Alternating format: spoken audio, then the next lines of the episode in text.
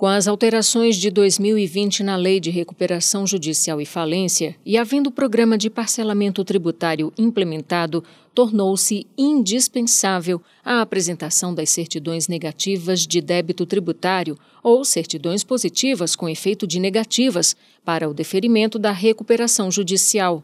Essa conclusão é da terceira turma do Superior Tribunal de Justiça.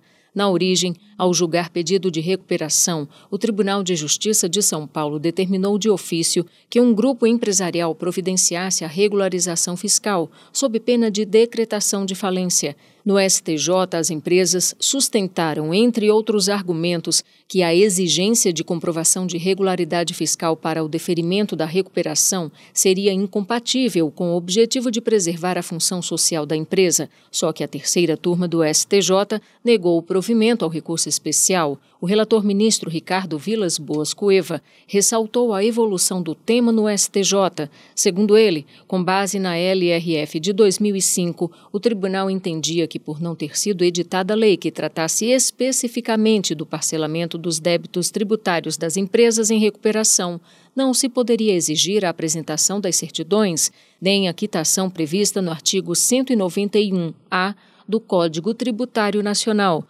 sob pena de tornar inviável o Instituto da Recuperação Judicial.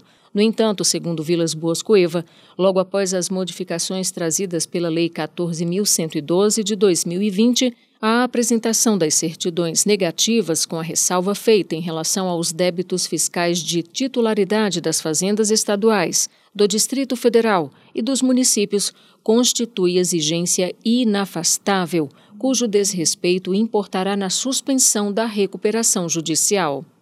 Do Superior Tribunal de Justiça, Fátima Uchoa.